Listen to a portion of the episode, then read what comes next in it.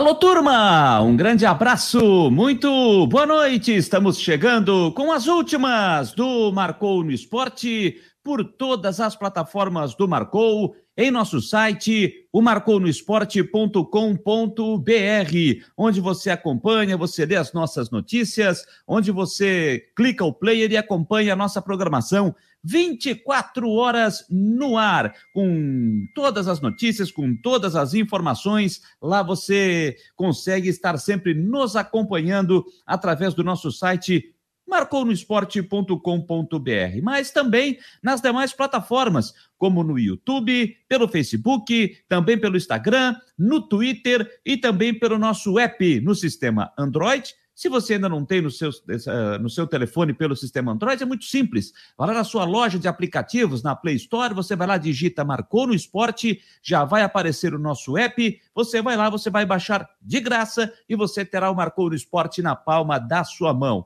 Para você que é, ainda você tem o sistema iOS, para você que tem o seu iPhone, ainda não temos pelo sistema iOS, mas você pode ir lá e digitar o site do Marcou no Esporte, ali onde você vai entrar para digitar os sites, e aí você vai clicar na, no player e vai normalmente nos ouvir. É só botar seu fonezinho de ouvido tranquilamente, que você vai nos acompanhar também no seu iPhone.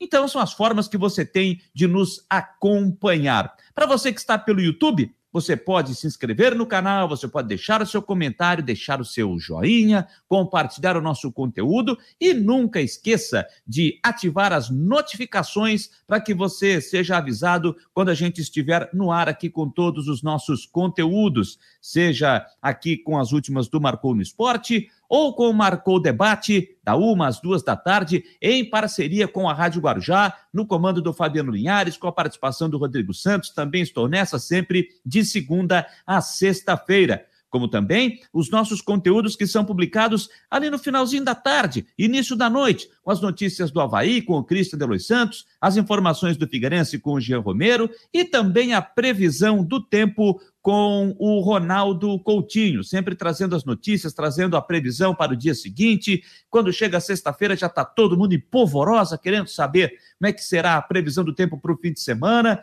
Então, já há uma prévia. Hoje, com o Ronaldo Coutinho, já vamos ter uma prévia do que nos espera para o final de semana para a previsão do tempo. Então, Nunca esqueça de ativar as notificações para você ser avisado quando o nosso conteúdo já estiver no ar. Para você que nos acompanha pelo Facebook, na nossa página, você vai lá também, você nos segue, você compartilha o nosso conteúdo e vai sempre passando aquela, aquela propaganda boca a boca também sempre é interessante, né? Não só ali pela rede social, pela, pelo computador, pelo seu notebook, pelo seu celular, pelo seu tablet. Não, na rua, conversou com um amigo, oh, você viu aquela notícia lá, aquela entrevista no Marcou no Esporte? Não, não vi. Então vai lá, acompanha, sempre lá Marcou no Esporte, o, na página deles no, no, no, no Facebook, lá no YouTube também é legal, é bacana. Aquele comercial, aquela propaganda boca a boca também sempre é legal, porque hoje em dia a gente está tudo aqui tão habituado a ficar só nesse bichinho aqui, né? Só nesse celular, ficando só aqui no notebook, mas a gente também pode trocar uma ideia de vez em quando, assim, tete a tete, o rosto a rosto, como é, diria aquele personagem do grande Chico Anísio, então, de vez em quando, isso é bom, no tete a tete, ali você fazer aquela propaganda também sempre é interessante. Então, não esqueça de nos seguir, de nos, é, de nos seguir aí pelo Facebook, da mesma forma pelo Instagram e compartilhar o nosso conteúdo também pelo Instagram. E lá no Twitter, as notícias, as informações, a gente está sempre postando. Foi para o site? Foi para o Twitter? E aí você retuita foi para o site, foi para o Instagram, aí você compartilha, foi para o site, foi também para o Facebook, e aí você também compartilha. Então, são as formas de você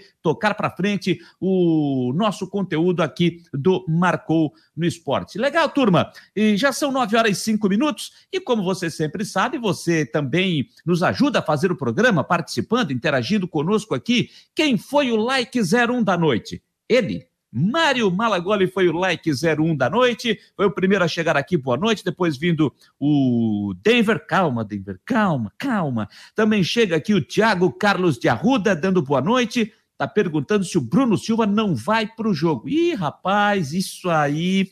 Daqui a pouco o Christian vai estar atualizando as informações do Havaí. É, mas dando um spoiler aqui. O Christian acompanhou o desembarque da delegação aqui no bairro do Itacurubi, no hotel onde o Havaí concentra, bem próximo aqui onde eu moro.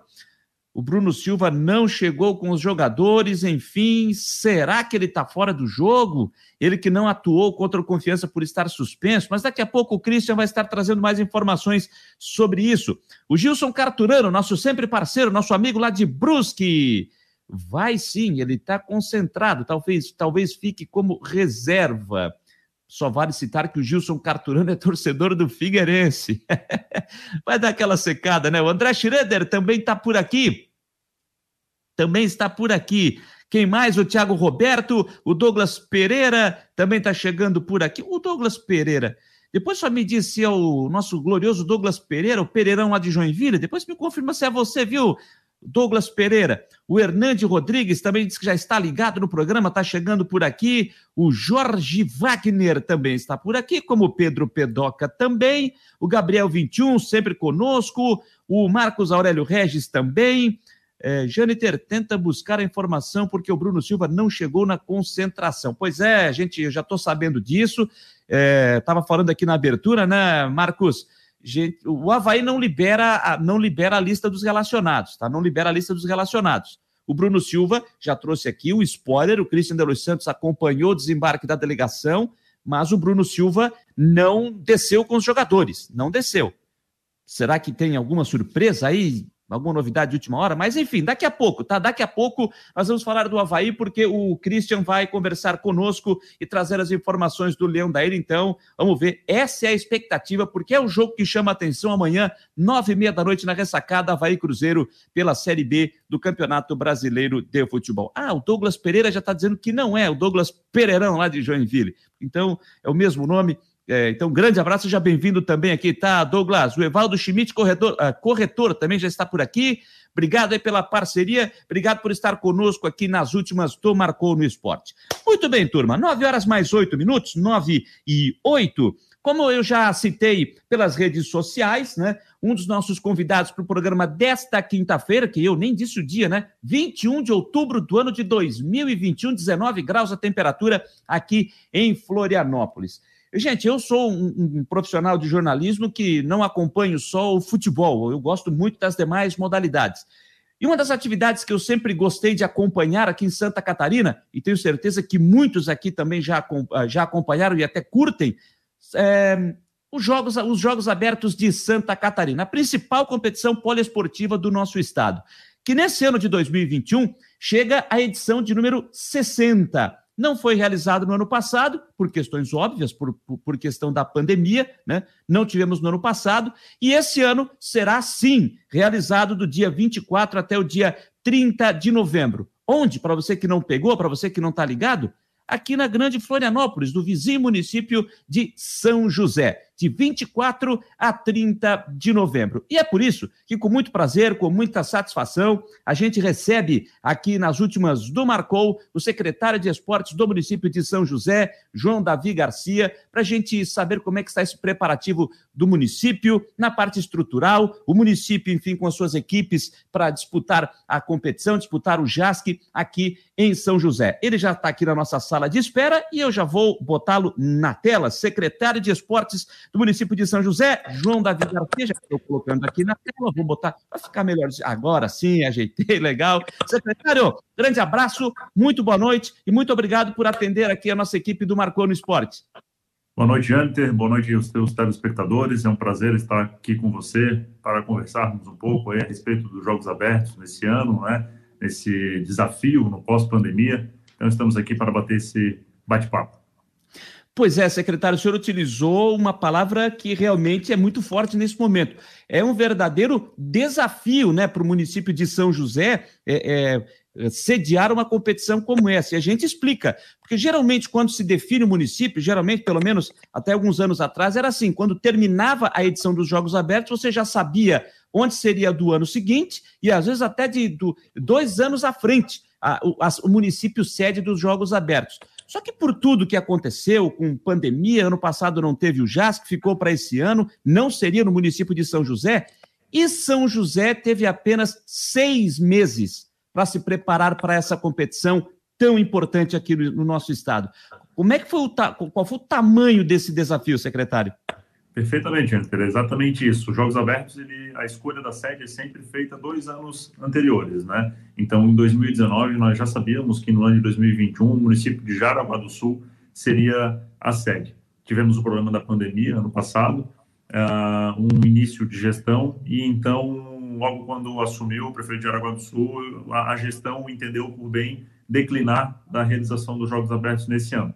Feito isso, ah, recebemos um convite da, da FESPORT né, para uma conversa né, do presidente Kelvin a respeito de uma possibilidade de trazermos a competição para São José. Então, logo é, conversamos, oficializamos então o, o, pedido, porque entendíamos que nesse momento São José é, tinha as condições para a gente é, sediar os jogos, ainda que com um curto, curtíssimo espaço de tempo. Né? Outros municípios também oficializaram. É, Timbó oficializou, uh, teve um interesse também no município de, de, Florianópolis, eu não me recordo agora se chegou a oficializar ou não, mas então, depois de visitas técnicas, foi decidido então pelo município de São José para ser sede dos Jogos Abertos no ano de 2021. Isso foi final de maio, se não me falha a memória, e a partir de então nós corremos contra o tempo para né, aquilo que é feito geralmente em dois anos, fazermos aí em seis, cinco meses. Um desafio extremamente grande, né, num pós-pandemia, é uma realidade totalmente diferente. Trabalhamos, a maioria desse tempo, ainda com incertezas, né, porque o calendário realmente ele foi se afunilando. É, a previsão era realmente para novembro, mas a expectativa era que o LESC, joguinhos, as competições de base, elas seriam feitas é, com mais tempo, e isso também não foi permitido por conta da pandemia. Então, Resumo, o calendário da FESPORT está sendo feito, um calendário que geralmente é feito em 10 meses, ele está sendo feito em 3 meses, né? Então, todas as competições juntas, regionais de OLESC, de joguinhos, fase estadual, agora a gente vai começar com as regionais do JASC também, então, para chegarmos na fase estadual, ali de 28 a, a 30 de, de novembro. Uh, um desafio, como eu falei, é, é bem grande, né? a preparação para os jogos, a, a, toda a infraestrutura do município também. E estamos aí agora há um mês, né, basicamente, da, da, da competição, mas graças a Deus está caminhando tudo, tudo certo para recebermos né, da melhor forma possível todas as delegações que aqui estarão né, para essa retomada do, do, calendário esportivo da principal competição esportiva do Estado de Santa Catarina, que é o JASC. Pois é, secretário, como é que, como é que foi a definição no momento de, de conversar né, com o governo municipal, porque envolve também a questão financeira. E hoje a gente vê muitos municípios né, é, reclamando que está difícil de tocar, a pandemia atrapalhando em todos os setores né, da economia no nosso Brasil, e não é diferente aqui em Santa Catarina, não é diferente no município de São José. Como é que foi para definir, conversar com o prefeito? Olha, dá para fazer, temos dinheiro para fazer, para deixar pronta a estrutura para receber a competição. Como é que foi essa, essa conversa? O município de São José vem investindo na, na área esportiva já de longos anos, né? desde 2013. É, o município vem realmente investindo no esporte e na parte de infraestrutura. É, demos continuidade esse ano com a atual gestão do prefeito Orvino, e isso nos credenciou nesse momento, efetivamente, a né, tornar-nos aptos a, a poder receber os Jogos Abertos. É uma peculiaridade muito grande esse ano, que é a questão da hospedagem dos atletas, né? Isso também, de certa forma, para a gente foi um ponto positivo, porque se tivéssemos que parar as aulas do município, as aulas do, das escolas estaduais para fazer alojamento, isso já não seria possível, em virtude da própria pandemia, né? A gente teria muita dificuldade nisso. Mas essa peculiaridade dos atletas virem, ficarem hospedados na rede hoteleira, isso também fez com que fosse um ponto positivo para o município de São José pela escolha do, por parte do governo do estado, através da FESPORT, porque temos uma rede hoteleira também no município de São José, na região como um todo, para que pudesse receber todas as delegações com conforto, né? E aí assim poder realizar os jogos. Então, na parte de, de infraestrutura, nós estamos é, desde então caminhando muito bem, né? Então, conseguindo receber praticamente na sua totalidade as modalidades. Uma outra situação a gente vai deslocar para um outro município, como é a questão do atletismo, que vai ser feito em Timbó, porque a gente não tem uma pista é, de atletismo oficial no município de São José, assim como também a natação, que vai ser feita no, no Clube 12, no bairro de Coqueiros. A, a parte do bolão também, porque não é cultura da nossa região a modalidade, Sim. então também vai ser feita em Tibó. E a parte do, do, tiro também, que a gente não, não tem estandes de tiro, então parte do tiro feita em Blumenau e a do tiro ao prato ali no stand, no stand de, de, de tiros de governador Celso Ramos. No restante, todas as modalidades feitas no município de, de São José. Então, são aí um total de umas quatro, cinco modalidades que são feitas fora e todas as outras no município de São José, um total de 26 modalidades. Agora, o senhor tocou num ponto, secretário, e eu ia até perguntar sobre isso, sobre essa questão dos alojamentos, né, para receber as delegações. Para quem, os mais jovens que não acompanham os Jogos Abertos, é agora os, os da minha geração, para não dizer os mais antigos, da minha geração, sabe que é, as delegações vão para os municípios e ficam nos colégios municipais, estaduais e até particulares, nas, nas, nas escolas dos, dos, municípios. E eu ia até partir para duas perguntas em cima disso, né? Primeiro, a questão da pandemia, como é que seria? E como é que ficaria? Porque chega no mês de novembro, é exatamente aquela reta final do ano letivo. Como é que faria isso? Então, agora o senhor está trazendo uma informação importante, que é uma peculiaridade, como o senhor citou, que as delegações não vão ficar nas escolas. Então, eles vão utilizar a rede hoteleira, então, do município de São José. Exatamente. E isso, inclusive, é, uma, é, um, é ponto positivo, porque, inclusive, aquece até a própria economia do município, né? Então, imagina que a gente vai estar aí praticamente com 100% da rede hoteleira ocupada né, durante esses 10 dias de, de, competição.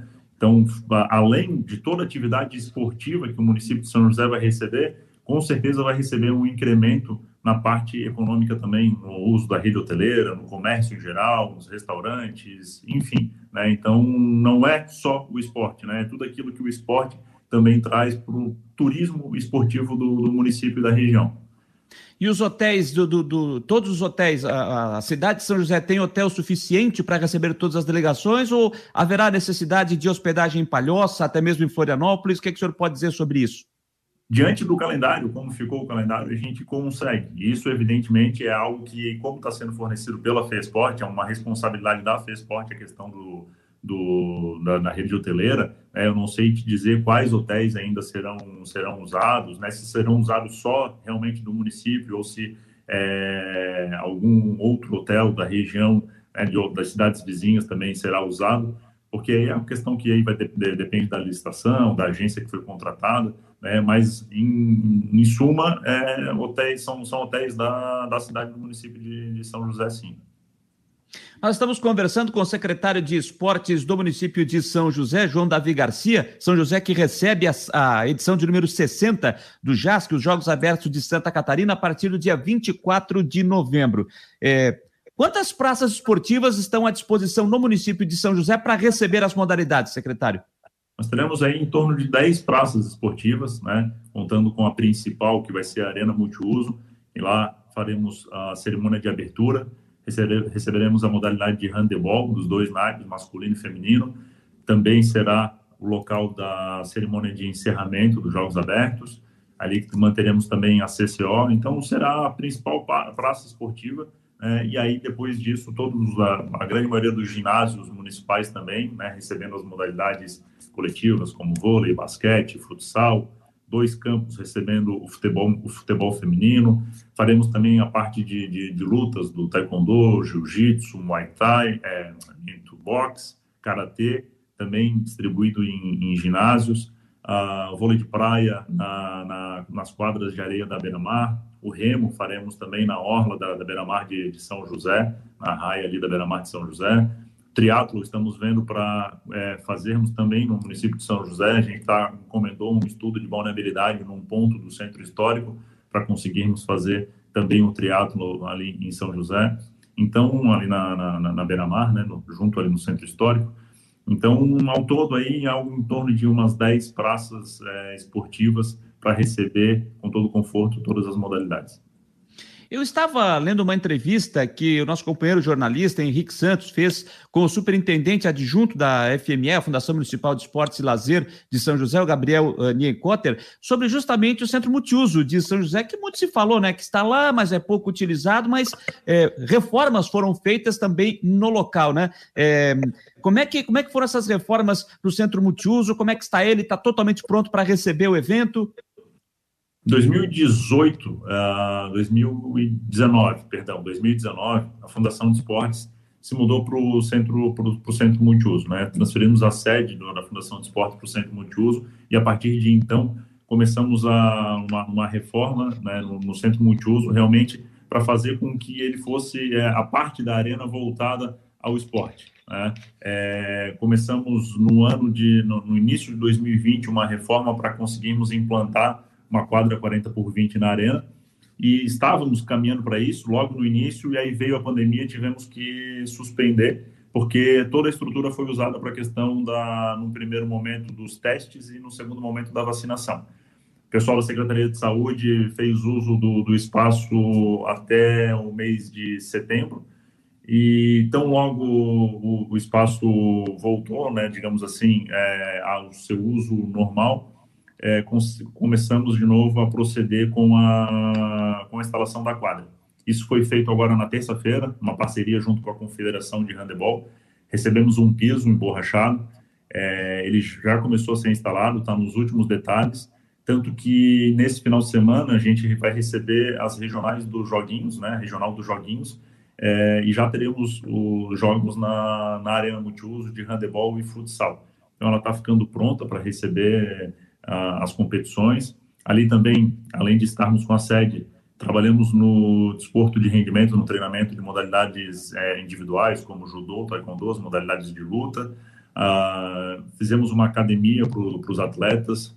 Ah, agora também com a quadra, o futsal vai conseguir fazer os seus treinamentos numa quadra 40 por 20, o handebol também vai conseguir fazer os seus treinamentos numa quadra 40 por 20. Trabalhamos ali também na parte do desporto, desporto social, né, com, com as aulas de karatê, jiu-jitsu, muay thai, judô, taekwondo. Uh, e por ser também um local fechado, quando temos aí, como foi agora o caso de dias a fio de chuva, o pessoal do triatlo, ciclismo, atletismo também faz uso da estrutura para os seus treinamentos. Então, ela, a Arena hoje ela tem atividade das 8 da manhã às 10 da noite voltada para a área esportiva. Eu citei há pouco o Henrique Santos, né? Quero agradecer, ele está aqui também no nosso, no nosso chat, interagindo, está dizendo o seguinte: embora sem condições ideais, eh, ideais, São José tem a única arena multiuso para esportes na Grande Florianópolis. E é verdade.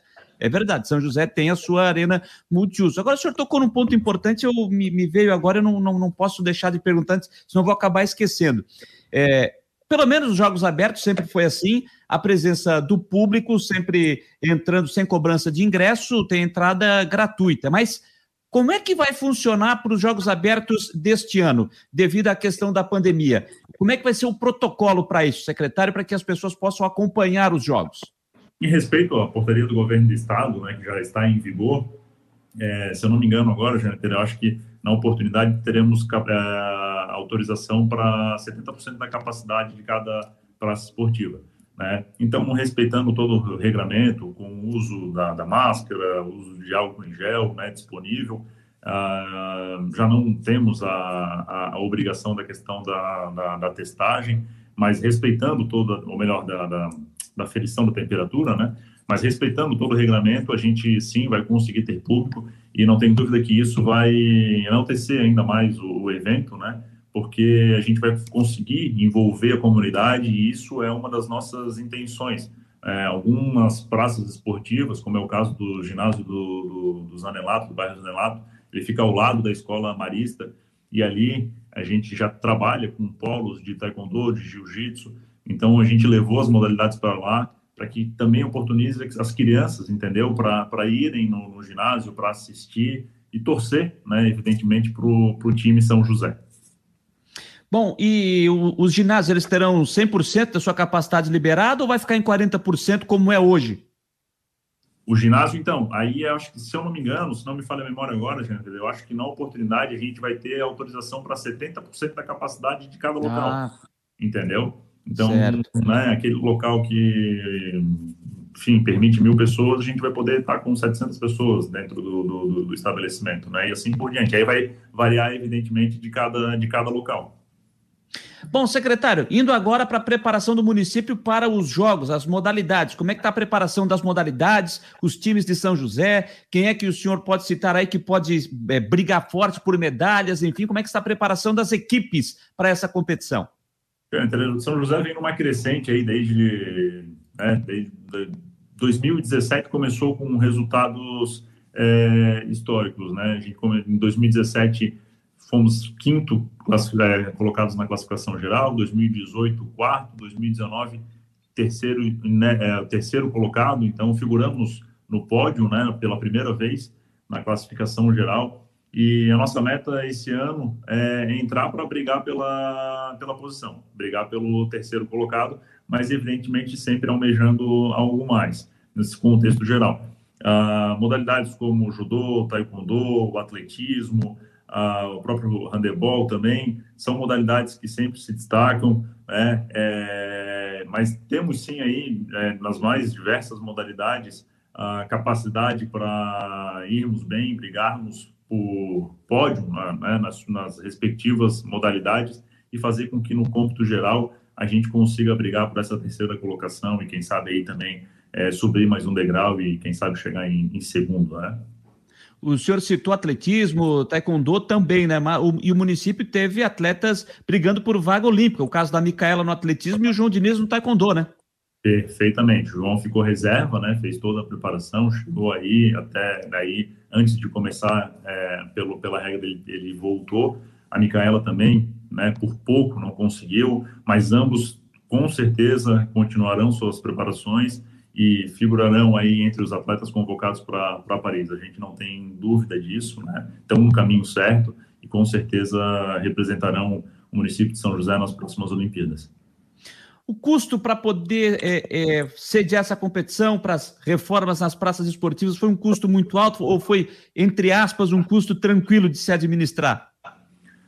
Na realidade, é, é, é, parte do custo, como eu te falei agora, por conta dessa questão da, da hospedagem, né, ele fica a cargo efetivamente da, da FESPORT. Eu acho que esse, é, nesse ano, com essa peculiaridade, é o que envolve o maior custo para a realização da competição.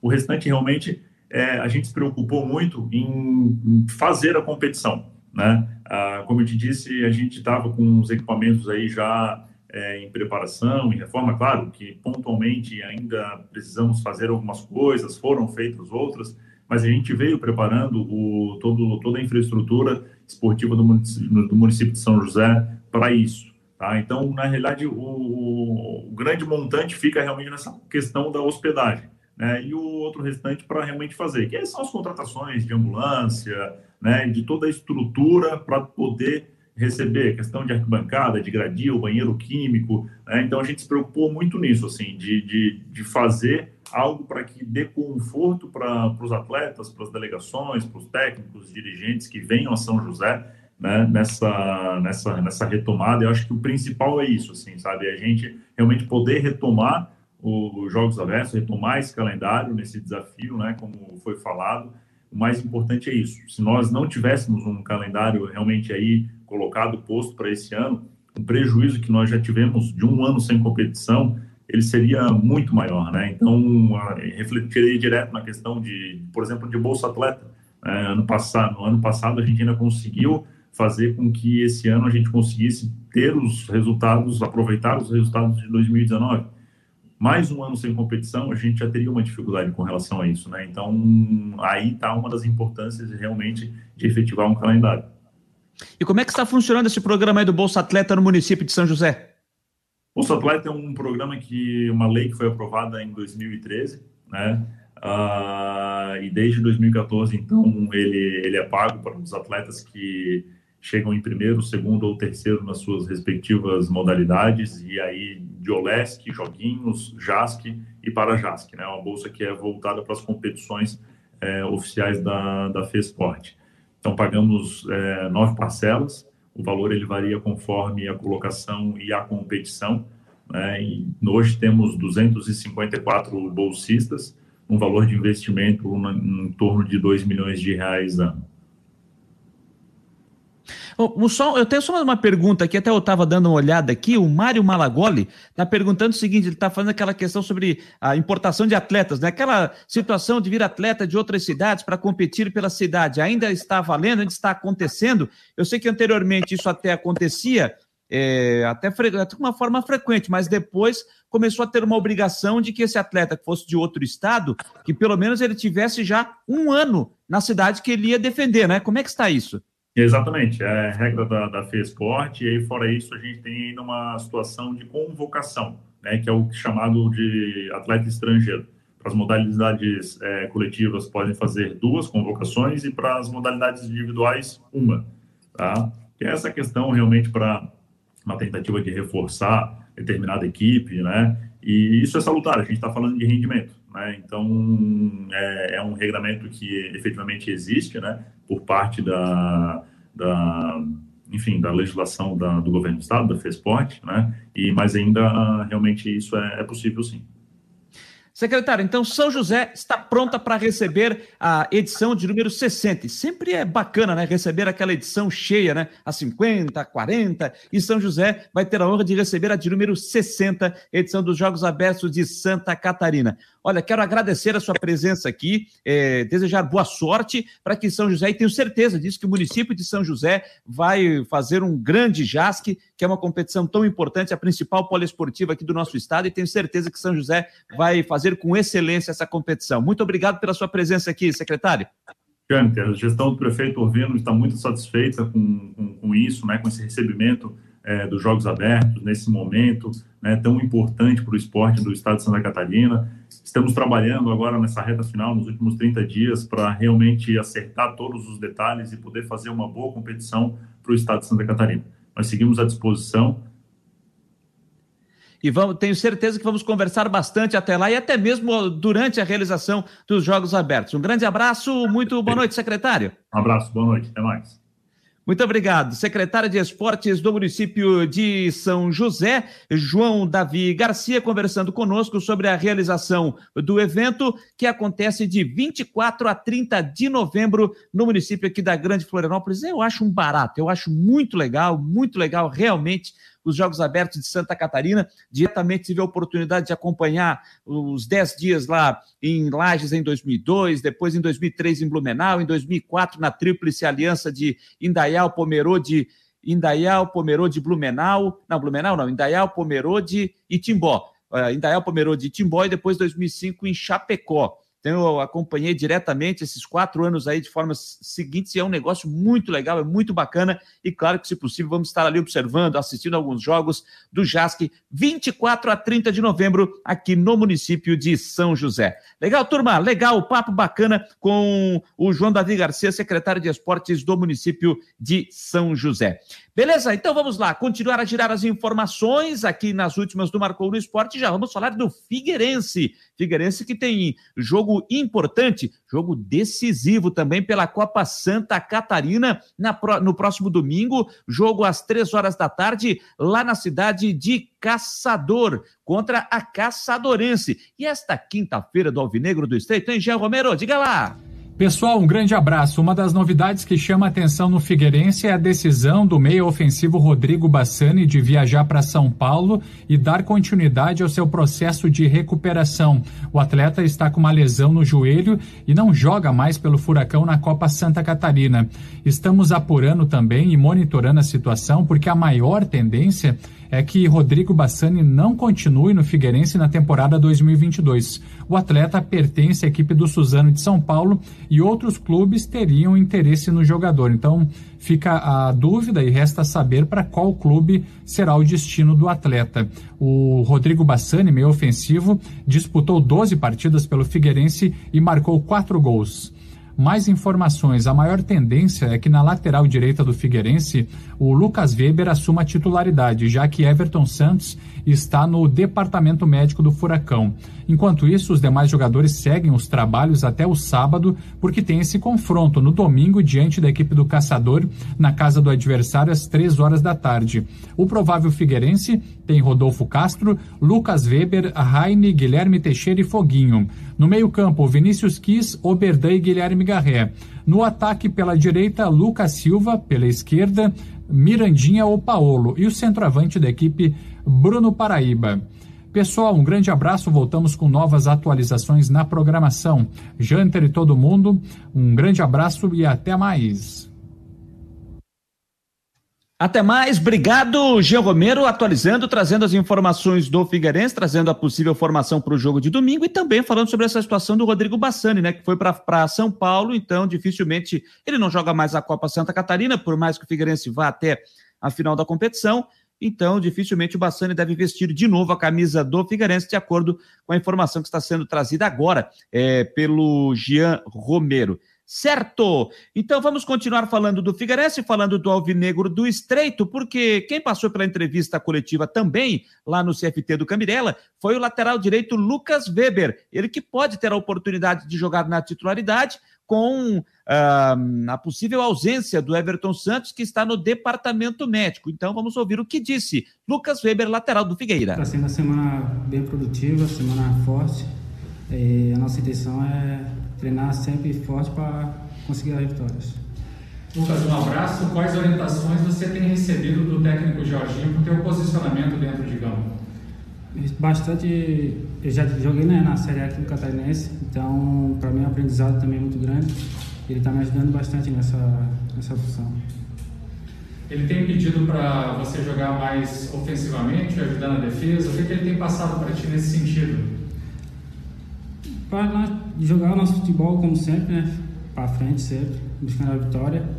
E é isso. Tuas características como jogador, como é que você se sente melhor atuando? Me sinto bastante né, ofensivo, gosto de, de, atacar bastante, mas também na defensivo também estou sempre ali disposto a ajudar o clube. Ô Lucas, você já jogou esse ano é, pelo Atlético Catarinense ali de São José, nesse estádio onde o Figueirense vai jogar diante do Caçador. O que, que tu pode passar de informação com relação ao campo, a dificuldade de jogar lá em Caçador? Lá é bem, bem complicado de jogar, ainda mais se estiver chovendo. É, o estádio é, o campo é pequeno, não é tão bom quanto o Scarpelli é, e vai ser bastante dificultoso para nós lá. E o teu trabalho na busca por titularidade, como é que você pode falar sobre isso durante os treinamentos e também essa disputa aí na, na equipe principal? Está sendo saudável, é, a gente busca sempre o melhor para o clube, independente de quem for jogar, é sempre saudável mesmo tranquilo. Aí Lucas Weber, lateral direito do Figueirense, que pode ser titular na partida contra a Caçadorense no próximo domingo, três da tarde, lá na cidade de Caçador. Por falar em Caçadorense, a equipe lá de Caçador, vamos saber mais informações do adversário do Alvinegro do Estreito? Então vamos até Caçador, porque o Luiz Roberto Damasceno, da Rádio Caçan Jurê, está trazendo informações da Caçadorense. Um abraço, Janefer. Um abraço a todos. Eu falo de Caçador. No próximo domingo tem a sexta rodada da Copa Santa Catarina. A equipe da Caçadorense vai estar enfrentando o Figueirense às 15 horas no Estádio Municipal Dr. Carlos Alberto da Costa Neves. O técnico Bruno Simon vem treinando forte, já que o time está completo. Terá o retorno do zagueiro Alex e também do atacante Matheus Ayala, que vai ficar à disposição do treinador. A equipe da Caçadorense ocupa a sexta colocação está aí com seis pontos. Figueirense é o quinto colocado, tem sete pontos, então é jogo-chave para a equipe do tricolor, do contestado que sonha com a vaga para ficar entre os quatro para a próxima fase da Copa Santa Catarina. Domingo, às 15 horas, aqui na cidade de Caçador, também terá a presença do torcedor na arquibancada, respeitando todos os protocolos vai ter que ter tomado a segunda dose da Covid-19, né? Vai ter que apresentar a carteirinha de vacinação. Também terá que ter tomado a vacina 14 dias antes do jogo, até o dia 10 de outubro. Mas o torcedor terá a oportunidade de empurrar a equipe da Caçadorense para cima do Figueirense domingo às 15 horas aqui no Estádio Municipal. Esse jogo é o primeiro jogo da Caçadorense com a presença da torcida. Então, será muito importante esse fator de jogar em casa, a torcida empurrando a equipe para cima do Figueirense. Um abraço a todos. Um abraço, um abraço nosso Luiz Roberto Damasceno, narrador da Rádio Caçan Jurê, trazendo aí informações do adversário do Alvinegro do Estreito. A Copa Santa Catarina, todos sabem, começou a sexta rodada ontem com a vitória do Criciúma, 2 a 0 sobre o Marcílio Dias no Heriberto Wilson. No sábado tem um jogo, três da tarde, Ercílio Luz e Joinville, e no domingo, fechando a rodada, às três da tarde, na ressacada tem Havaí e Juventus, lá em Caçador, Caçadorense e Figueirense. O Ercílio Luz vai na liderança, já classificado para a semifinal com 12 pontos. Em segundo está o Criciúma com 9, terceiro Marcílio com 9, em quarto o Havaí com 7. Em quinto aparece o Figueirense com 7, em sexto Caçador com 6, em sétimo Joinville com 5, em oitavo Juventus com 4 pontos somados até aqui nesta Copa Santa Catarina. E claro, estamos acompanhando tudo de perto e o Figueirense, se quiser sonhar com vaga semifinal, vai precisar sim, vai precisar sim é, fazer essa vitória diante do caçador, porque se ele tropeçar e depender da última rodada, que vai ser na quarta-feira às oito da noite, é clássico, por mais que seja no Scarpelli, é clássico, é Figueirense e Havaí, e aí sempre é diferente. Então, se o Figueirense quiser praticamente carimbar seu passaporte para a semifinal, terá que fazer essa vitória no próximo domingo, lá no estádio Carlos Alberto da Costa Neves. 9 e 41, 9 e 41, hora da gente dar aquela pausa no esporte para falar do tempo, a previsão do tempo para esta sexta-feira, o que nos, o que nos espera aí para o final de semana na previsão, sempre para imobiliária Steinhaus, em Jurerê, no norte da ilha. Está chegando ele, o homem do tempo, Ronaldo Coutinho. Diga lá, Ronaldo Coutinho do Prado, o homem da serra. Boa noite a todos que nos acompanham no Marcou no Esporte. Acompanhe aqui o Feioso, o Coutinho, no seu vídeo e vamos acompanhando aqui com a previsão do tempo, patrocinado pela imobiliária Steinhaus Jurerê Internacional. Quer alugar, comprar, vender? É só entrar em contato com eles. E vamos ao nosso tempo. Tivemos hoje um dia de tempo bom, com nebulosidade e sol, todo o estado nessa situação. Agora a noite vai acalmando. A máxima hoje ficou em 23 graus, 23 na capital, 31,9 em Tapiranga e um grauzinho em Bom Jardim com geada. Amanhã continua frio aqui na Serra, com alguma geada isolada, de 1 a 4 graus. Vocês aí de 13 a 15 graus. Tempo bom entre sol e nebulosidade e pouca chance de chuva. Talvez alguma coisinha isolada até o final do dia à noite. E olhe lá, tendência é de tempo bom na sexta-feira. Hora sol, hora nebulosidade e um dia aproveitável, podendo chegar perto dos 25 graus, mais quente no interior da Grande Florianópolis. Sábado começa com tempo bom, boa parte do dia, fresco de manhã, calor à tarde e pode ter chuva e trovada do meio da tarde para a noite. Vai entrar um vento sul forte na, no domingo, trazendo aí condições de, de alguma chuva na madrugada, amanhecer, depois melhora, a temperatura agradável durante o dia, caindo rápido à noite e um vento sul aí dos seus 50, 60 por hora, deixando o mar agitado. Na segunda, tempo bom, frio de manhã, agradável à tarde. Da Climaterra para o mar, com no esporte, Ronaldo Coutinho. Ronaldo Coutinho do Prado, homem do tempo, atualizando aí a previsão já para amanhã, já dando aquele spoiler para o final de semana. O Rafael Manfro está dizendo o seguinte aqui: parabéns, Jâniter, por abordar o JASC, que infelizmente não tem mais um décimo da cobertura da imprensa que teve nos anos 80 e 90. É verdade, rapaz, que saudade daquele tempo. Eu ia para os jornais na época, viu, lá para 86, 87, eu ia para os jornais para é, é, pegar os jogos, eu escrevia toda a tabela, pegava, enchia um caderno inteiro ao longo da competição, porque eu, eu trazia para o caderno resultados, é, tudo, os jogos do outro dia. É, em, do, em 88, que os jogos. 88, não, 87, 87, que o JASC foi realizado em Criciúma, eu fui em quase todas as modalidades. Eu ia para o futebol do salão, olhei no Colombo Salles depois do almoço, só voltaram embora após a última, a última partida, ia acompanhar o vôlei, depois ia acompanhar o basquete, atletismo, enfim, pô, era muito bacana naquela época. Uma pena realmente que hoje o JASC não tem mais aquela cobertura que se tinha antigamente. O Mário Malagoli está dando parabéns pela participação do secretário, o Roberto Filisbino está por aqui também é, participando conosco, como sempre faz todas as noites. Faltando 14, 14 não, 16 para as 10. Série A do Campeonato Brasileiro tem um jogo que está em andamento, agora jogo atrasado da 19 rodada, lá no estádio Beira Rio, em Porto Alegre. O Internacional está vencendo o RB Bragantino por 1 a 0. Gol marcado pelo Maurício aos 38 minutos do primeiro tempo. Um para o Inter, zero para o RB Bragantino. Jogo já no finalzinho lá em Porto Alegre. Lembrando que ontem, jogo também atrasado desta rodada, lá em Fortaleza, o Ceará perdeu para o Palmeiras por 2 a 1. O Internacional, com essa vitória parcial, cadê o Internacional aqui? Está indo para a quinta colocação com 42 pontos, é, ultrapassando o próprio Bragantino, né, que agora é o sexto colocado com 42 pontos. Inter, portanto, nesse momento com 42, nessa vitória parcial pelo placar de 1 a 0, acontecendo lá no estádio Beira Rio, jogo atrasado da 19 rodada da Série A do Brasileirão. 9 e 45, chegou a hora da gente falar do Havaí, que tem um grande jogo amanhã, às nove e meia da noite, no estádio Beira Rio, diante do Cruzeiro, abrindo mais uma rodada. E olha que será um jogo difícil, hein, gente? No primeiro turno, para mim foi onde o Havaí fez o melhor jogo até aqui da competição.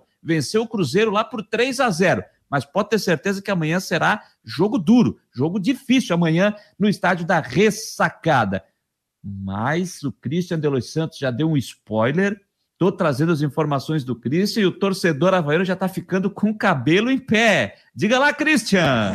Fala, meus queridos amiguinhos, direto do hotel de concentração. O Havaí chegou a poucos minutos, poucos minutos. 22 jogadores, como de costume, concentraram. Só que o que chamou muito a atenção foi a falta de um atleta, né? um atleta muito importante no esquema do técnico Claudinho Oliveira. Bruno Silva não desceu do ônibus, não concentrou que, que aconteceu? Não temos a informação, porque ele treinou durante a semana, a princípio estava cotado para o jogo, ele né, cumpriu suspensão, tinha tudo para voltar, inclusive iniciar entre os titulares. Mas o Bruno Silva não chegou no hotel de concentração. Vamos em busca de mais detalhes, né, porque não temos informação de lesão. Não tem a questão né, de julgamento tal, porque o julgamento ainda não foi marcado pelo episódio lá que o árbitro colocou em súmula. Mas é, às vezes na concentração acontece, é comum, e um jogador vir depois, né, não chegar junto com o grupo. Né. Acontece, já aconteceu, por exemplo, com o Betão, já aconteceu com outros atletas também, que se juntaram ao grupo ou no dia seguinte ou mais tarde, porque tinham alguma pendência para resolver e tal. Enfim, não é comum, não é normal, mas já aconteceu. Então, a princípio, o Bruno Silva não concentrou. Se ele não concentrou por algum problema e está fora do jogo, isso nós vamos é, trazer detalhes, vamos em busca da informação e vamos com certeza informar aí a todos sobre a situação do Bruno Silva. Não concentrou, não quer dizer que não vai jogar, mas vamos aguardar, até porque o Bruno Silva tinha tudo para assumir novamente a titularidade no meio-campo do Havaí. Bom, vamos lá, o time está concentrado e aí durante nas próximas horas a gente vai em busca de mais detalhes, mais informações, se ele teve algum tipo de lesão, né, se teve algum outro problema particular, algo que tenha sido motivo para que o jogador não viesse concentrar e a princípio está fora do jogo, né? A princípio, porque não concentrou. Mas com certeza vamos em busca de mais detalhes, mas Bruno não veio pro hotel, galera. Era isso, informações do Havaí, repórter Christian de Los Santos. Valeu, Christian, trazendo essa informação. Bruno Silva não chegou com a delegação no hotel onde fica concentrado aqui no bairro do Itacurubi. São 22 jogadores concentrados, de acordo com o Christian de Los Santos. E o Bruno Silva não apareceu entre eles. Então, agora é aguardar. Olha, pela experiência que a gente tem, 22 jogadores concentrados, é, é, muito difícil que o Havaí, pelo menos não é praxe do Havaí, quando leva no máximo, leva 22 jogadores não, não é praxe do Havaí levar 23, 24, 25, né? só em, ocasio, em ocasiões especiais. É, o que aconteceu com o Bruno Silva? Será que ele pode chegar daqui a pouco, um pouquinho mais tarde? É, teve algum problema no, no, treino de hoje à tarde? As informações que o Christian tem é que não houve nenhum problema, e, enfim, a assessoria de imprensa não diz o que é, a assessoria de imprensa do Havaí também não divulga a lista dos relacionados, isso já faz um tempo, né? Por isso que o Christian, eu fiz por muito tempo né, esse, esse plantão na porta de hotel para pegar os relacionados. E agora, essa questão do Bruno Silva. Por que não concentrou? Será que lesionou? Será que sentiu alguma coisa no último treino? Realmente preocupa, hein? Realmente preocupa. Vamos ver agora se realmente o Bruno Silva. De momento, tá? De momento, então, o Bruno Silva deve ficar fora, já que não está concentrado. Então, se for assim, se o Bruno Silva ficar de fora, o meio-campo deve ter de novo Jean Kleber, Jadson e Lourenço. Jean Kleber, Jadson e Lourenço. Acredito que pode ser esse aí o meio campo do Havaí. Aí com o Gledson, Edilson, Betão, Alemão e Diego Renan. Aí lá na frente o Copete, o Rômulo e o Vinícius Leite. Ou, quem sabe, o Getúlio começando na vaga do, do, do Rômulo. É, então, agora, com essa ausência do, com essa ausência do Rômulo, eu estou aqui matutando. Estou aqui matutando. Pode ser que não tenha nada a ver. mas estou aqui matutando. O Havaí disponibilizou uma entrevista hoje na, na, no seu dia a dia, feita pela assessoria de imprensa. E quem passou pela entrevista, vamos ver se você vai sacar comigo, foi ele, Jadson, que falou da importância desse jogo contra o Cruzeiro. É, todos nós do grupo sabemos da importância do jogo, é um jogo chave aí para que a gente possa pensar no acesso do ano que vem. Acho que todo mundo está muito focado, o grupo está unido. Acho que a gente precisa muito do apoio da torcida havaiana nesse jogo, que vocês possam comparecer no estádio, apoiar a equipe do começo ao fim. Pode ter certeza que é, garra, esforço para conseguir essa vitória não vai faltar. Sabemos que a equipe do Cruzeiro é uma grande equipe, mas temos que fazer o nosso dever de casa. Essa reta final, oito jogos, como controlar a ansiedade para atingir o objetivo do acesso? É, eu acho que a gente tem que ter o controle emocional, né? Sabemos que faltam oito jogos aí. É, eu acho que a equipe tá, tá treinando muito forte, vem, vem unida, isso que é importante. Então a gente tem que estar tá muito focado nessa reta final para conseguir as vitórias necessárias para o acesso. Você tem tido uma minutagem em campo maior agora, está conseguindo readquirir aquele ritmo que você deseja, que você se cobra? Não, com certeza. Eu acho que é, com, com os jogos que, que, eu venho tendo a oportunidade, né? Claudinei tem me, me, me dado a oportunidade, então é, acho que com o ritmo de jogo vai melhorando, né? A cada, a cada, a cada jogo. Então, é, pretendo nesse jogo do Cruzeiro, é, depois de, de jogar a última, a última partida, nesse jogo poder ajudar a equipe mais uma vez. Tá aí o Jadson, que foi justamente quem jogou na partida como titular no jogo contra o Confiança, o Jean Kleber fazendo o primeiro homem, Jadson ficando um pouquinho mais à frente, com o Lourenço ali também circulando pelo meio campo, né? Fazendo a, a função que ele vem fazendo nos outros jogos. Então, por isso que eu disse, com Bruno Silva, com, com essa, com o Bruno Silva não chegando na concentração e o Jadson passando pela entrevista coletiva, passando pela entrevista hoje à tarde, olha, pode ter alguma coisa aí. De repente o Bruno Silva ficar fora e o Jadson ser de novo escolhido para ser titular. Mas enfim, estou só aqui matutando aqui, fazendo funcionar este pequeno porongo para pensando nesse jogo de, de amanhã. É, quem mais está passando por aqui? O Carlos Augusto Rosa, estádio da ressacada. Só botou aqui, não. Será que eu falei alguma outra coisa? Se falei outra coisa, desculpa, tá, o Carlos Augusto? Ele só botou ressacada aqui, não, não, não entendi o recado dele aqui, tá? É, de você que está passando. Olha, tem muita gente chegando. Eu falei do Roberto Felizbino. Se não falei, se não falei, falo agora. Se já falei, repito. Boa noite, Roberto Felizbino, que está conosco aqui.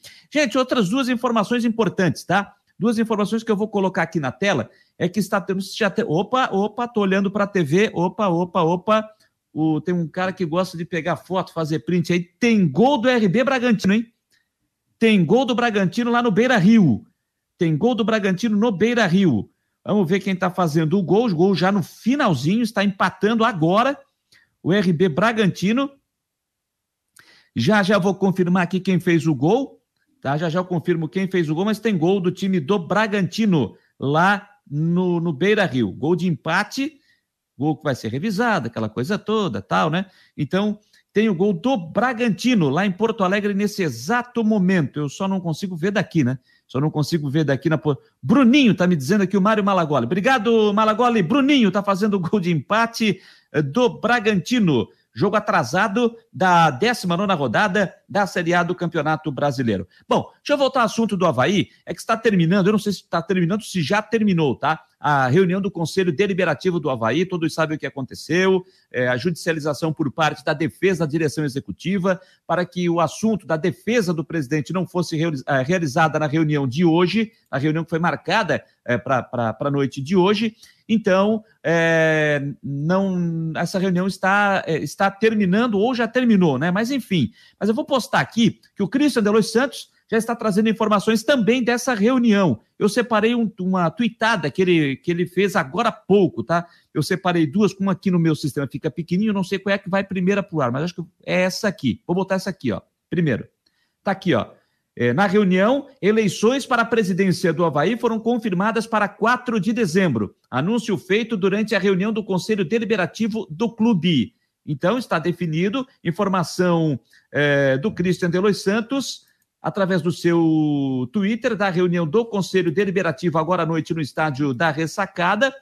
Eleições confirmadas para o dia 4 de dezembro. Dia 4 de dezembro, portanto, eleição para presidente do Havaí.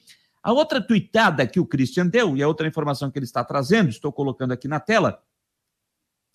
A reunião do Conselho Deliberativo do Havaí esteve reunida hoje e levantou que o clube tem 5,3 milhões de salários atrasados em duas CLTs. O Havaí precisa de 14 milhões de reais para fechar o ano é, positivo em 2021. Isso sem contar 2020. É, informação que o Cristo está trazendo da reunião de hoje do Conselho Deliberativo que a gente está trazendo aqui, postando para vocês. Estou colocando na tela a tweetada, a informação que o Cristo está colocando e trouxe através do seu perfil oficial no Twitter. Reunião do Conselho Deliberativo do Havaí esteve reunido e levantou que o clube tem 5,3 milhões de salários atrasados de duas CLTs e o Havaí precisa de 14 milhões de reais para fechar o ano no positivo em 2021, sem contar o ano de 2020. Essas informações importantes que o Christian trouxe da reunião do Conselho Deliberativo. Vamos voltar a falar do jogo de amanhã. O Havaí tem pela frente o Cruzeiro. Vamos saber informações da Raposa com meu querido amigo, repórter Tiago Reis, da Rádio Itatiaia de Belo Horizonte. Diga lá, Tiago. Grande abraço, amigo. Um abraço a você, aqui nos acompanha. Um prazer estar aqui direto de Belo Horizonte falando com os amigos sobre esse jogo do Cruzeiro diante com o Havaí. O Cruzeiro está fechando a sua preparação e com novidades. Wellington Nem volta a ser relacionado, era um desfalque importante na parte ofensiva do Cruzeiro e o Vanderlei Luxemburgo terá o jogador para essa partida. Ô Jaime, tem mais um assunto que continua pipocando em Belo Horizonte, é a crise financeira do Cruzeiro, um momento muito delicado. A equipe celeste com três meses de salários atrasados para os jogadores, funcionários, aqueles mais simples também, ainda sem receber. O presidente Sérgio Santos Rodrigues havia prometido uma solução para esta semana, o que ainda não aconteceu. A crise é muito grande, muito profundo, e o Cruzeiro que vai disputar pela terceira vez seguida outra Série B. As chances de acesso deste ano são muito remotas, então o planejamento mesmo para disputar a Série B do ano que vem. O Luxemburgo ainda está com o discurso de que vai dar certo, que mesmo tendo essa pequena chance tem que acreditar, mas é muito remota, principalmente pela crise financeira que vive o clube. Um abraço a você, amigo. Obrigado, obrigado, Tiago Reis, trazendo as informações do Cruzeiro direto lá de Belo Horizonte. A lista dos relacionados do Cruzeiro, vou citar aqui, ó. É, Ariel Cabral, Bruno José, Eduardo Brock, Felipe Augusto, Fábio, Flávio, Keké, Keké é aquele mesmo que jogou aqui pelo Figueirense, Léo Santos, Lucas França, Lucas Ventura, Marcelo Moreno, Matheus Pereira, Marcinho, Marco Antônio, Norberto, Rafael Sobes, Ramon, Rodolfo, Rômulo, Thiago, Vitor Leque, Wellington Nem e Zé Eduardo. São esses os jogadores que estão relacionados do Cruzeiro, delegação que já está aqui em Florianópolis. É, esses são os jogadores relacionados. Lembrando que o Vanderlei Luxemburgo não, não, não comandará a equipe à beira do gramado, ele está suspenso né, pelo terceiro cartão amarelo então ele não comanda a equipe à beira do gramado. E a provável formação do Cruzeiro para pegar o Havaí, Fábio, Rômulo, Eduardo Brock, Ramon Matheus Pereira, Flávio, Lucas Ventura, Marco Antônio, Vitor Leque, Bruno José e Thiago. Marcelo Moreno vai ficar no banco de reservas. E lembrando que o Giovani, aquele que estava aqui no Havaí e teve que voltar ao Cruzeiro, ele tomou o terceiro cartão amarelo e assim está fora da partida, não atua no jogo de amanhã. As informações do Cruzeiro, o adversário do Havaí, amanhã à noite no estádio da Ressacada. E o técnico Vanderlei Luxemburgo é, deixou um recado para a torcida do Cruzeiro através dos canais oficiais do Cruzeiro, porque o torcedor do Cruzeiro ficou muito preocupado, né? Como é que o time vai andar daqui por diante, com greve é, dos atletas, enfim, mas o profissional falou sobre isso aos canais oficiais do clube. Tá todo mundo pensando aí, né? De repente, por causa da, dos jogadores terem se manifestado, buscando seus interesses, né? E palavra greve, né? É, sindicato, né? É aquela coisa meio mais complicada, né? Não, eles mostraram uma satisfação com relação aos atrasos de pagamentos é, com os funcionários, com eles. É uma coisa que vem se arrastando desde o ano passado. Eles decidiram tomar uma posição, mas uma posição em que, em momento algum, é, se insurgiram contra o clube. É, isso é muito importante falar porque era uma reivindicação de direitos adquiridos que eles tinham e têm e foram colocar isso para o clube buscar uma solução. É, teve uma reunião, a conversa é, inteligente de ambas as partes e a diretoria se colocou à disposição de buscar a solução é, dos problemas que eles estão passando juntamente com os funcionários e o Cruzeiro voltar a uma normalidade, né, que nós conhecemos muito bem. E isso foi feito, os jogadores voltaram no domingo, isso foi muito importante, voltar no domingo é, abdicando do domingo, que eu acho que é isso que pertence a um atleta de responsabilidade profissional, porque sabe que tem um compromisso é, amanhã, sexta-feira, importante. Então eles voltaram para treinar e se colocaram à disposição e treinando forte, entendendo que nós temos um jogo de decisão fora de casa contra adversário difícil então achei que a coisa correu, caminhou, tudo bem. E a diretoria está aí buscando soluções. Já falou que vai pagar os funcionários, atrasados funcionários, tanto da, da Toca 1 como da Toca 2. Estou é, buscando, não sei como, como é que está essa situação, estou me situando, eu cheguei cedo hoje do clube aqui para trabalhar. Mas o importante é que é, o movimento fluiu de uma maneira é, saudável. Não foi aquela coisa que é, de vir aqui, torcida quebrar, porque os jogadores são mercenários, que isso e aquilo. Não tem mercenário nenhum, os jogadores estão totalmente dentro do, do, de uma responsabilidade profissional, se dedicando ao máximo. Eu estou muito satisfeito. Satisfeito de estar aqui nesse ambiente, criando um ambiente de cruzeiro, um ambiente de cruzeiro, que é o que eu entendo, né? Um ambiente de um clube grande, que passa pelos momentos difíceis, é, alguns percalços, mas que vai se reencontrar. E o se reencontrar passa por discussões, discussões inteligentes, para busca de solução, não ficar discutindo por discutir. Então acho que esse momento já ficou para trás. É, o dirigente entendeu, os jogadores voltaram a treinar com afinco, buscando aí se preparar bem para o jogo contra o, o Havaí. E só colocar uma situação que é, o juiz que vai apitar o jogo é o Flávio, de São Paulo que apitou nós e, e, e CSA. E o, o Gaciba repete ele para esse jogo, né? E ele no jogo contra o CSA, simplesmente ele mandou o quarto árbitro colar no banco comigo ali na, zona, na, na área técnica, como se eu não pudesse trabalhar ou, ou de repente até me comunicar com ele. Gaciba, pelo amor de Deus, Gaciba, nós podemos nos comunicar com os, os profissionais que estão dentro do campo. Nós não podemos é ofender, nós podemos falar que tem é, é, é, alguma coisa acontecendo, até alertando para ele uma, uma sequência de falta é, repetida, trocando jogadores, pra, é, revezando jogadores para fazer a falta. De repente, fala, ah, mas o quarto árbitro está lá. Veja o quarto árbitro está mais preocupado agora. Eles estão mais preocupados em vigiar a gente do que vigiar o jogo, o que está acontecendo no jogo.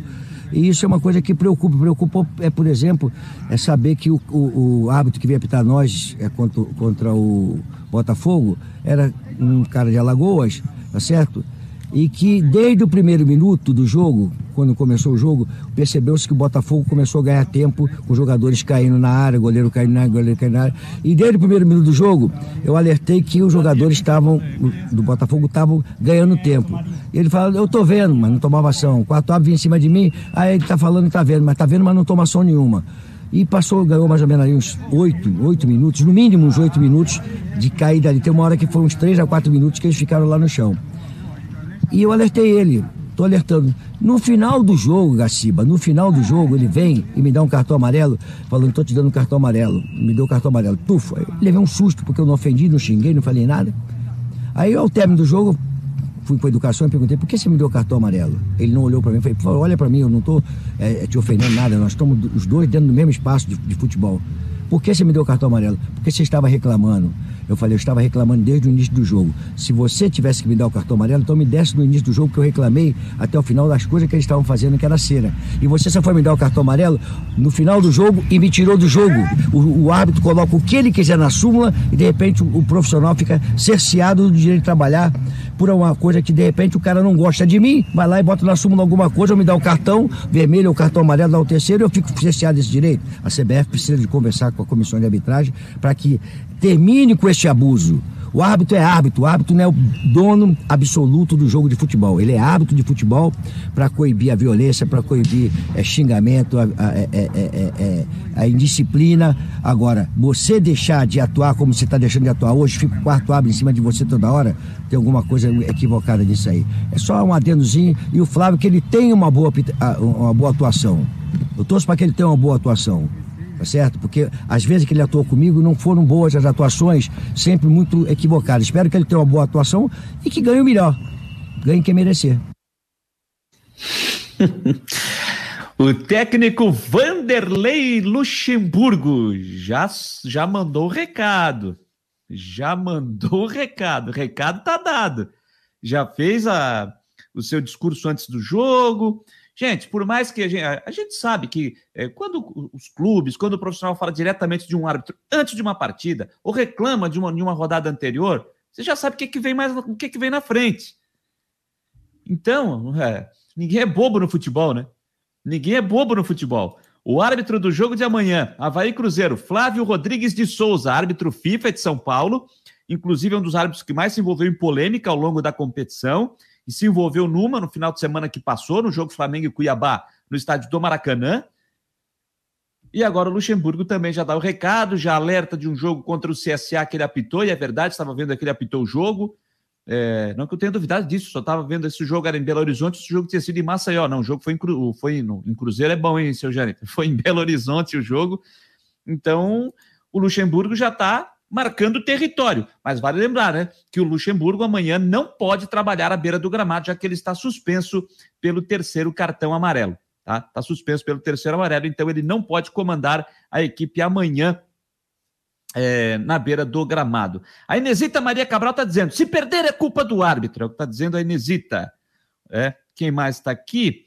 O Fabrício Daniel, a situação financeira do Havaí assusta muito. Eu fui defensor do Batistote por muito tempo, mas a situação que ele está deixando o Havaí é indefensável. É a opinião do Fabrício Daniel falando conosco aqui é, na nossa plataforma das últimas do Marcou. Eu disse hoje na, no, no Marcou Debate, hoje eu termino às 10 horas. Rapaz, 10 e 7 ainda não terminei, viu?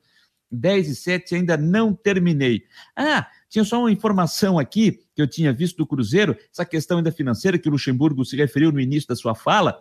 É, uma outra informação que vem lá de, de, Belo Horizonte é que os funcionários dos clubes sociais Sede, Campestre e Barro Preto do Cruzeiro anunciaram hoje que irão entrar em greve por tempo indeterminado a partir do próximo sábado, por conta dos salários atrasados. Seis meses já de salário atrasado para os funcionários, tá?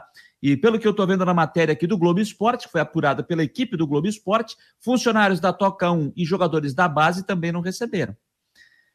Gente, seis meses. Seis meses. Seis meses. Sem receber salário, amigo. Imagina como é. Será que dá para imaginar? Será que dá para imaginar? Seis meses sem salário? Imagina a dificuldade. E a vida do Cruzeiro vai ficar mais complicada ainda, hein? Pelo déficit apresentado do primeiro semestre de 2021, com mais de 85 milhões então, realmente é muito complicada essa saúde financeira do Cruzeiro e quem está trabalhando lá. Bom, se bem que quem está trabalhando lá muito, acho que é por amor à camisa, amor à profissão, porque você é, é insustentável, né? Você ficar tanto tempo sem receber. É insustentável. Realmente bastante complicado. Realmente é bastante complicado. 10 e 9, gente. Terminou então lá em Porto Alegre, jogo atrasado na Série A do Brasileiro.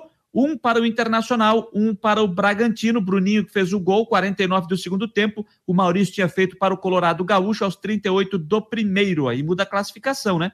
O Internacional volta para a sexta posição com 40 pontos ganhos e o RB Bragantino volta para a quinta posição com 43. Os dois tinham trocado de posição, né? O Inter tinha ido para quinto, o Bragantino para sexto, com o empate do time paulista volta. O Bragantino é quinto, o Internacional é sexto na Série A do Campeonato Brasileiro de Futebol. Voltando a falar de Série B, gente, voltando a, voltando não, só continuando a falar de Série B, fiz apenas esse parênteses aí para relembrar o final do jogo da Série A. Ontem o Brusque acabou jogando muito mal e acabou perdendo feio, né, para o Botafogo lá no Rio de Janeiro pelo placar de 3 a 0 na sequência da 31 primeira rodada. E o técnico Vaguinho Dias, na, após a partida de ontem lá no estádio Newton Santos, ele tentou explicar o baixo desempenho do seu setor ofensivo. Eu acho que se nós analisarmos a primeira etapa, nós tomamos gols 43. Eu acredito que no primeiro tempo nós tivemos assim situações de gol e de fazer gol até antes que o Botafogo. Nós podemos lembrar umas bolas em que foi, fizemos a jogada, estrangulamos para o lado esquerdo e enfiamos essa bola para o Thiago Alagoano, que dentro da área tocou, quase teve o gol do Garcês, o goleiro salvou. Tivemos um cruzamento do Totti, onde o goleiro fez uma defesa muito forte, onde a bola poderia ter entrado no ângulo. Tivemos várias situações de escanteio, duas bolas com o Edu é, do lado esquerdo também, todos no primeiro tempo. Tivemos uma falta também bem próxima ali da área. Tivemos um chute do Evandro fora da área da esquerda que ele estava só. Tivemos uns contra-ataques com o John Clay e principalmente com o Totti do lado direito que nós não soubemos aproveitar. Então eu acho que no primeiro tempo nós jogamos uma partida até boa, mas o time do Botafogo é foi superior. O time do Botafogo hoje é uma equipe muito forte. Tanto é que está brigando para subir, está na segunda colocação e pela liderança. Então não é o Brusque, é o Botafogo. Botafogo seus domínios, com a chance do torcedor ter vindo ao estádio impulsionou. E nós, infelizmente, tomamos o gol aos 43 minutos. Então, é, você desce para o vestiário, e quando eu estava preparando as substituições, eu ia colocar o que eu coloquei, para que a gente pudesse agredir, porque eu concordo com você que no segundo tempo nós não estávamos agredindo, nós não estávamos levando perigo, mas nós não agredíamos. Então eu ia fazer as três. Eu estava ali conversando com o Teco, aonde houve um pênalti. Aí foi o segundo gol. Acabei mesmo assim fazendo e guardei uma substituição porque o Totti estava com uma dor na panturrilha o Ayrton e o Luizão eu precisava ver. E eu estava preocupado com o Edu, que tinha dois cartões amarelos. Eu já tinha perdido o Rodolfo e não poderia perder o Edu também. Então por isso que eu aguentei mais uma substituição e acabei fazendo depois com o Edu, tirando o Edu. Mas é, a situação não foi ruim ou brusque, foi o Botafogo que foi superior. Aí o técnico Vaguinho Dias, o Brusque que volta a campo pela Série B, aí já pela rodada de número 32, é, no domingo, viu? No domingo. Joga em casa às oito e meia da noite, vai receber o Vila Nova. Será o próximo adversário do Brusque. O Brusque, que nesse momento ele é o 14 colocado na classificação, com 35 pontos. E vai ter que dar uma secada aí legal na rodada no Operário, na Ponte Preta e também no Londrina. O Brusque não entra no Z4 nesta rodada, tá? Mas é, se o Operário vencer, se a Ponte vencer e se o Londrina também vencer, né? Aí o Brusque fica coladinho ali, não fica na 16 posição. Deixa eu só dar uma olhada aqui. É, vamos ver com quem, quem joga com quem aqui. O Operário joga, o Operário joga fora de casa no sábado contra o CSA. Joga no sábado fora de casa contra o CSA. O Londrina, cadê o Londrina aqui? Ah, Londrina já jogou. Londrina já jogou na rodada, empatou em 0 a 0 com o Goiás. Então, esquece o Londrina, fica ali, esquece o que eu falei do Londrina. Deixa eu só ver a Ponte Preta. Onde é que está a Ponte Preta aqui? Onde é que está a Ponte Preta? Cadê a Ponte? A Ponte joga no domingo, às quatro da tarde, contra o Remo, lá em Belém. Lá em Belém. Então, é, o Brusque vai dar aquela secada no Operário e na Ponte Preta para que eles é, não façam seus resultados, para que o Brusque permaneça ali na 14 posição, com seus 35 pontos, é a mesma pontuação do Operário que vem 15. O Brusque só fica à frente pelo número de vitórias, 10 contra 9 do Fantasma, o time do interior do estado do Paraná. O... Gente, só lembrando também, né? Só aproveitando para lembrar aqui, já que estou com a página da, da, página da CBF aberta, vamos só relembrar aqui os jogos da Copa do Brasil, fase semifinal, partidas que foram realizadas ontem é, em Curitiba, o empate entre Atlético Paranense e Flamengo em 2 a 2 Flamengo empatando no fim, num pênalti que foi marcado é, com revisão do VAR. E aí eu, eu acho que dessa nesse lance, para mim, o pênalti aconteceu. Para mim, como vou utilizar o termo boleirês, tá? O zagueiro do Atlético Paranaense foi juvenil. Foi juvenil. Ah, mas o lance foi igual o do Vitinho e você achou que não foi pênalti. Continuo com o meu pensamento. O lance de Cuiabá, Flamengo e Cuiabá, que o Vitinho também foi atingido no rosto pelo braço do jogador do time do Mato Grosso. Só que eu acho que lá foi um lance de jogo. Foi um lance de jogo e o Vitinho deu uma valorizada também. E o Vitinho deu uma valorizada. Para mim, lá eu não marcaria pênalti. Agora, no de ontem, no de ontem, o, o zagueiro do, do, Atlético Paranaense, ele leva o braço, mas ele leva o braço e tira do jogo. Ele tira, ele desloca o Rodrigo Caio. Então, ali sim, Ali sim, aí sim eu acho que foi pênalti. Ali não dá para reclamar, o, e até acho que era pênalti para o marcar no campo, tá? Acho que era para marcar no campo. Mas ele não deu, e aí foi alertado pelo, pela arbitragem de vídeo. Ele foi lá conferir, viu e deu o pênalti, que aí depois foi marcado, é, foi marcado e conferido pelo Pedro, 2 a 2 Jogo de volta na próxima quarta-feira lá no Maracanã. Novo empate por qualquer placar, decisão por pênaltis. Quem vencer vai para a decisão da Copa do Brasil. E lá no Mineirão, 4 a 0 né, para o Atlético Mineiro para cima do Fortaleza. E o primeiro gol do Guilherme Arana, o Braulio da Silva Machado. Ele quis adivinhar, né? Ele quis adivinhar. No chute do Guilherme Arana, ele achou que a bola ia para fora e apitou já o escanteio. E aí a bola entrou, foi gol. Foi, foi, foi apressado demais o Braulio da Silva Machado. Só que a imagem, né? A imagem com o áudio no jogo deixa claro. Quando ele apita, a bola, a bola bate na rede e ele apita. Ele apita para marcar o escanteio. Só que quando ele olha, a bola entrou. Então é gol. Agora, se ele apitasse antes da bola entrar, aí não valeria o gol, né? Aí ele teria que se explicar. Aí ele ia ter que se explicar. Mas a imagem com o áudio é clara. Quando a bola bate na rede, ele apita, ele apontando para o escanteio.